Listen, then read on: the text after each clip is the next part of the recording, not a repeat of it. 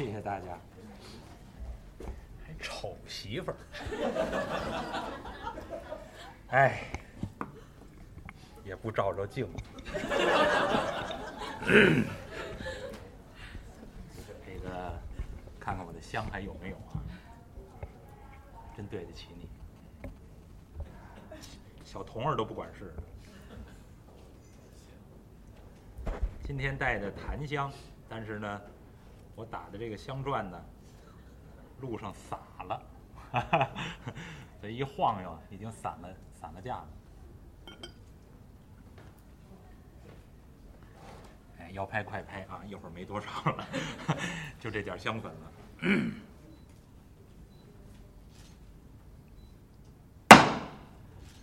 书接前文，刚才大家还有包括唐老师呢，都很担心，说您这书还能接得上前文吗？啊，有的是可说的。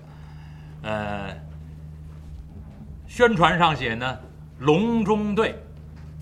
如果光说隆中对，啊，上周说了一百分钟，这周照样还能给您说一百分钟，就光隆中对这点事儿，啊，我能给您说 两百分钟。您再让我往下说，还可以接着说，啊，最后还那个给您扣的这个这个先先先生孝旨画图中啊。您说怎么能那么多说的呢？就光隆中对这点事儿，光分析能分出好多。刚才您要看，我大概用了四五十分钟，其实这故事没有多少进展，就是把这图挂出来了，然后诸葛亮又说了一堆话，就这么点事儿而已。但是照样还给您说五十分钟，啊，如果您要让我说，还可以再说五十五十分钟，照样还是隆中对的事儿。您比方说，就隆中对里面有没有弱点，照样还可以给您分析一大堆。隆中对里面有个致命的弱点，都说诸葛亮未出茅庐先定三分天下，把天下格局都已经想定了、想好了。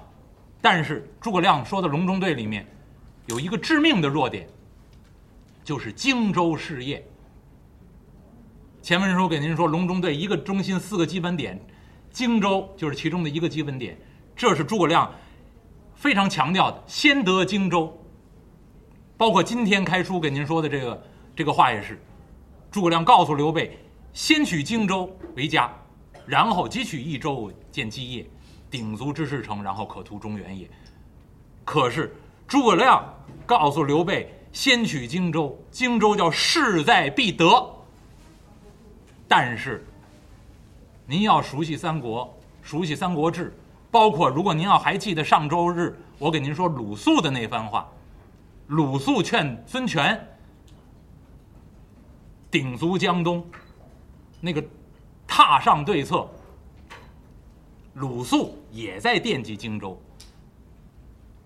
给您举个小例子，刘表一死，鲁肃立刻去见孙权。面见孙权，说了一番话。《三国志》上面很清楚的记载鲁肃说的这番话，《三国志》里面说，鲁肃跟孙权说。荆楚与国邻接，水流顺北，外带江汉，内阻山陵，有金城之固，沃野万里，市民殷富。若居而有之，此帝王之资也。和诸葛亮的隆中对里面说荆州的话，基本上意思是一样的。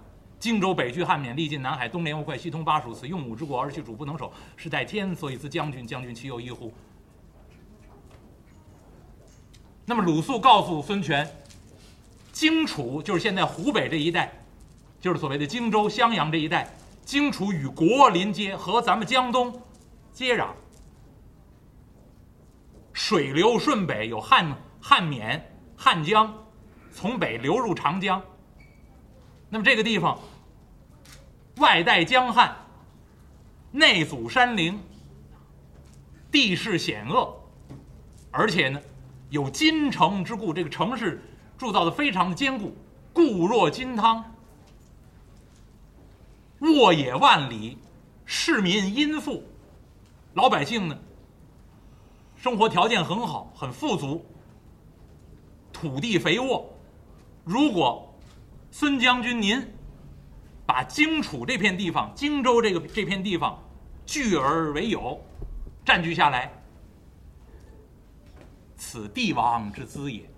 这就是您成就帝王事业的资本，和当初鲁肃在榻上跟孙权说那个榻上策：“北方成都，成多物也，因其多物，剿除黄祖，进伐刘表，尽长江之急，据而为有，然后建号帝王，以图天下，此高帝之业也。”那个道理是一样的，都惦记荆州这片地方，所以鲁肃当初跟孙权说要得荆州。而诸葛亮现在也告诉刘备得荆州，可是诸葛亮同时又告诉刘备要结好孙权以抗曹操。而孙权这儿有鲁肃指点，必须要得下荆州来，此帝王之资也，这就是一个最大的矛盾。所以，孙刘两家联合，其中一个最重要的矛盾就集中在荆州。而只要诸葛亮在，只要鲁肃在，荆州这个地方还。不算太成为问题，为什么叫借荆州？您熟悉《三国演义》都知道，诸葛亮说把荆州从江东那里算借过来，鲁肃也一直在孙权那里，包括孙权手下众将，谁都不满意这件事，但是有鲁肃在这儿维持着，那么把荆州暂时借给刘备，孙刘两家保持联盟的状态，但是。鲁肃死得早，四十六岁，鲁肃就亡故了。你要听我说《三国演义》前部《三国演义》，我最后说到哪儿呢？曹操封魏王，曹操一晋封魏王之后，鲁肃就病故了，年纪年仅四十六岁而已。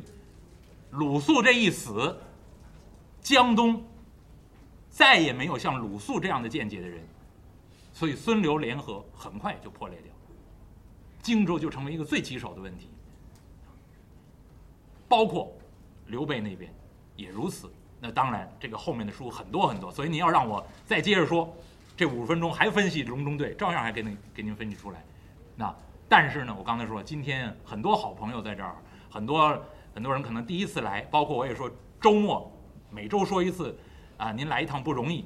那咱们呢？接着往下说一点点，为什么呢？《三国演义》有一个笔法，毛宗刚先生批的时候说了，《三国演义》写写文章啊，有一种笔法叫“浪后余波”，前面一个大浪，前面写一个大故事，刘玄德三顾茅庐，这个大浪翻过去，后面这个浪还有些余事未收，所以三国前面刘玄德三顾茅庐之后，后面有一个流波余韵。今天呢，正好剩下这点时间呢，把这点流波余韵给您说完，那么这个隆中对这才算圆满结束。那刚才给您说到，诸葛亮跟随刘关张弟兄，叮嘱好家人，跟着刘关张弟兄离开隆中，赶奔新野县。诸葛亮终于出山，来到新野县，诸葛亮立刻。向刘备打听，将军，如今将军手下有多少兵马？刘备一听，哎呀，先生，备自到新野以来，招兵买马，聚草屯粮，我呀做了不少的准备，唯恐曹操南下，我将来积蓄力量。准备跟曹操对敌。这两年呢，我攒了不少的力量，颇有些人马。哦，敢问皇叔，有多少兵马？呃，我这粮攒下来哈，九百六十七个。我手下有九百六十七名兵士。嚯！诸葛亮一听。哎呀兵不满千呐，将只关张赵云而已。皇叔，您连一千兵都没有，您还在这儿挺高兴？这两年招兵买马、聚草屯粮，您就攒了这点人马呀？这可不行。诸葛亮立刻安排招兵买马、聚草屯粮，做好积极的准备。另外，诸葛亮告诉刘备：“我在隆中之时啊，就打听出来，如今曹操在漳河邺郡修建了一座玄武池，操练水军，恐怕曹操有南下之意，主公要做好准备。另外，发出探马打探军情。曹操一旦南下，必然取荆州，跨江灭孙权。”主公可派人马打探江东动静。刘备立刻按照诸葛亮的吩咐，派出连环探马打探军情。曹操那边在玄武池操练水军，而江东呢，刘备探探出去这些探马也把江东的情况打探出来。这一天，刘备正和诸葛亮坐在厅堂之上。在这议事，外边军卒来报：“启禀皇叔，启禀先生，探马回来了。”刘备立刻传命令，把探马小校叫到面前。这小校往地上一跪：“启禀皇叔，先生，我已经打探清楚，如今江东啊，刚刚灭了江夏的皇祖。”皇祖已死。诸葛亮一听，那么江东占据江夏了吗？没有，他们把皇祖杀了，已经退回江东。孙权带领人马镇守柴桑，另外派周瑜在鄱阳湖操演水军。哦，诸葛亮点点头。嗯羽扇一摆，再探。这小校下去，把江东的情况禀报清楚。刘备刚要和诸葛亮商量，这是怎么个情况？这么会儿功夫，又有人进来，启禀皇叔，荆州牧大人派人来请您，请您到荆州叙话。哦，刘备一听，赶紧看看诸葛亮。新拜的军师，请出来的大贤，啊，先生。但不知荆州牧大人请我前去，是何事？啊啊啊啊啊！皇叔，不要担心呐。荆州牧此请嘛，必为江东灭皇祖之事。皇叔。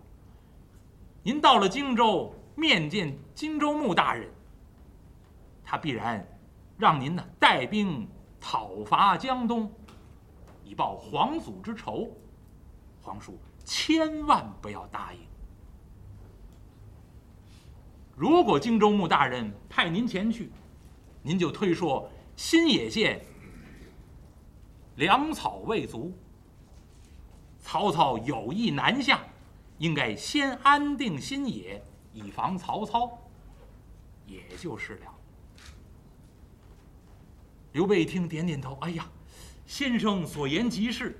呃，先生，您随我前去吗？皇叔，亮愿与皇叔同去。此去我也看看荆州牧的情况，随机应变。皇叔。就请皇叔传令，刘备立刻传下命令，让张飞带领五百名军士。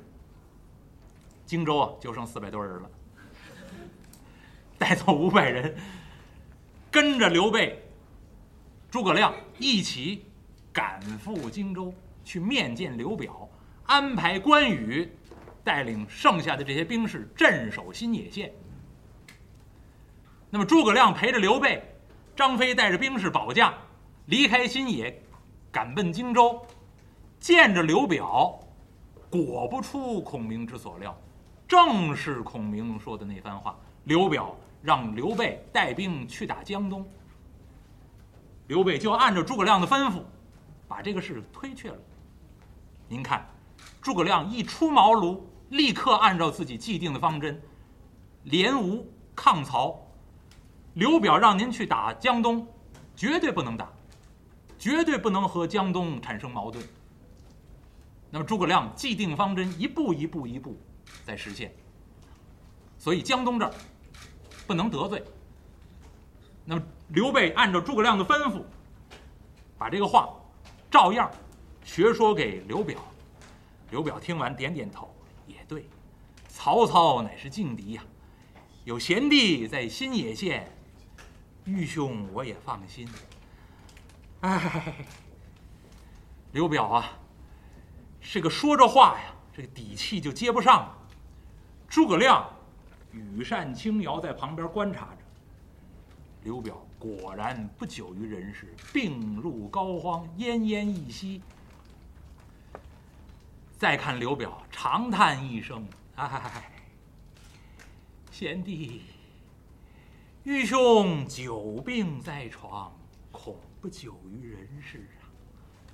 贤弟。”我百年之后，这荆州之主，就是贤弟你的了。望贤弟好生看守荆州百姓，不负愚兄之所托呀。诸葛亮在旁边一听，嗯，快伸手要，直接就拿过来，省多少事儿啊！诸葛亮拿眼睛看着刘备，刘备坐在刘表的病榻旁，听刘表这么一说，侧目一看诸葛亮，诸葛亮，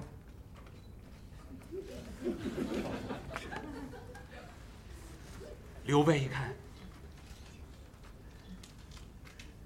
兄长，兄长何出此言？兄长纵有百年之后，还有两位公子，小弟愿辅佐两位公子镇守荆襄，了然无事。兄长好生养病。刘备不要。诸葛亮在旁边一看，哎呀，这么好的机会，送你你都不要。但是诸葛亮不能说什么呀。刘备起身告辞。等离开刘表的住处，出了门了。诸葛亮一看，皇叔病榻所托，荆襄大业，唾手可得。皇叔因何惧之？荆州牧乃是我同宗兄长，又在病中，被。安人多之，哎，朕仁慈之主也。要让我说呢，真窝囊废也。伸手要了多好，省了诸葛亮多少事儿。但是刘备现在不要，一再推脱，后面很多很多的事情。诸葛亮有人说批评诸葛亮，说诸葛亮您不是一心复兴汉室吗？刘备姓刘。大汉朝天子姓刘，刘表也姓刘，刘璋也姓刘，那你怎么撺掇刘备要刘表的事业，要刘璋的事业？你怎么不撺掇刘备直接打曹操呢？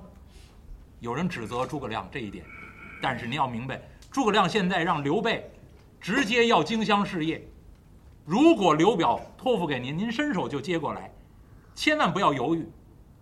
那么诸葛亮的用意是什么？荆襄您不得，必为他人所得。此用武之国，而其主不能守，刘表是守不住的。他托付给您，您就要，要过来就是您的事业。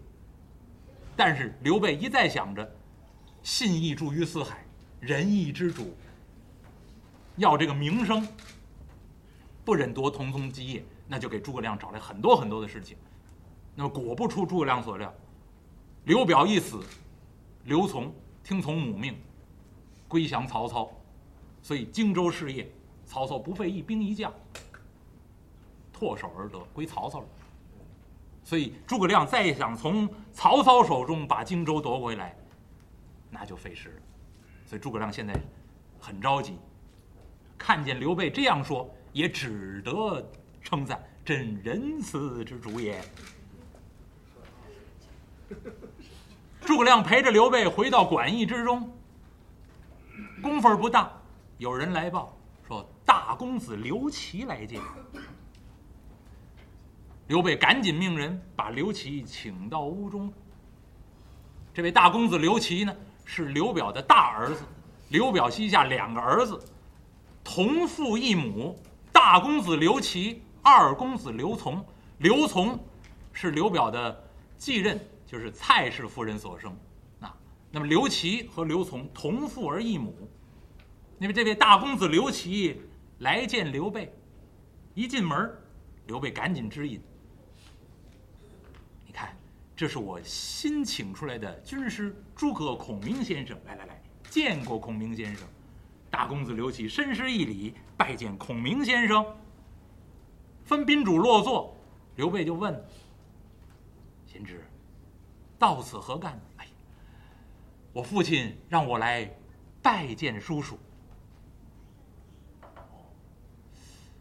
刘备一听，我刚刚见过你父亲了。那么刘琦呢，坐在这儿陪着刘备说了会儿话，说了这么会儿话，这刘琦呀，看了看左右，这个屋子里面，现在刘备、诸葛亮、刘琦三个人。这刘琦一看旁边呀，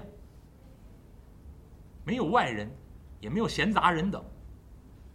刘琦看着刘备。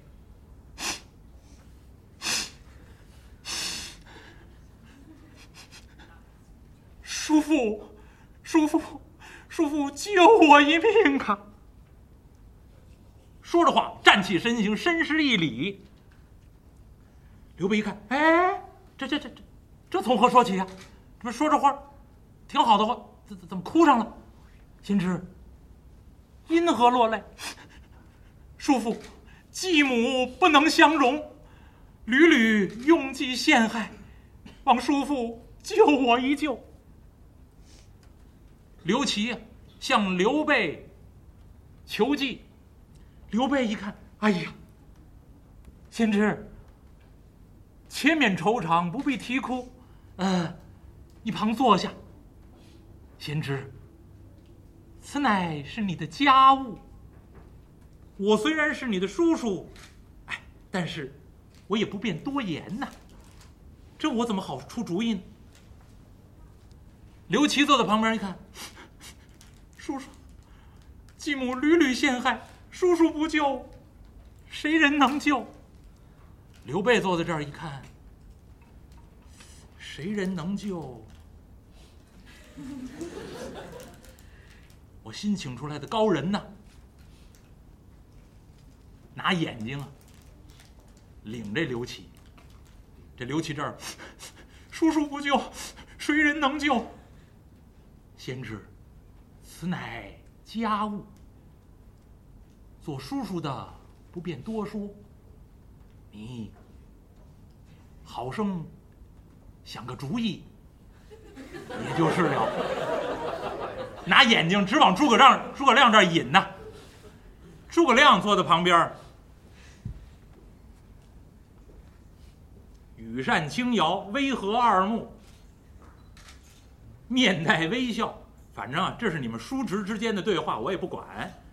诸葛亮悠哉悠哉，微合二目，在这养神。哪知道刘备在这拿眼神往这儿领啊？这刘琦一看，哦，新请出来的孔明先生。刘琦站起身形，来到诸葛亮面前，深施一礼：“孔明先生，继母不能相容，望先生教我以良策。”诸葛亮本来这儿悠哉悠哉，二郎腿一翘，羽扇轻摇，冷风哎，怎么跑我这儿来了？啊，大公子，公子请起。皇叔说得好，此乃公子家务，皇叔都不便多言，亮岂敢多语呀？公子不必担心，母子之间。没有什么过不去的，多说些好话也就是了。诸葛亮不管。刘琦一看，这这怎么办呢？求叔叔，叔叔不管；新请出来的高人，高人也不管。刘琦难过呀。哎，刘备安抚了几句，秦止，回去休息吧。把这刘琦往外送，送到门口，诸葛亮一抱拳：“公子请回。”诸葛亮转身回去了。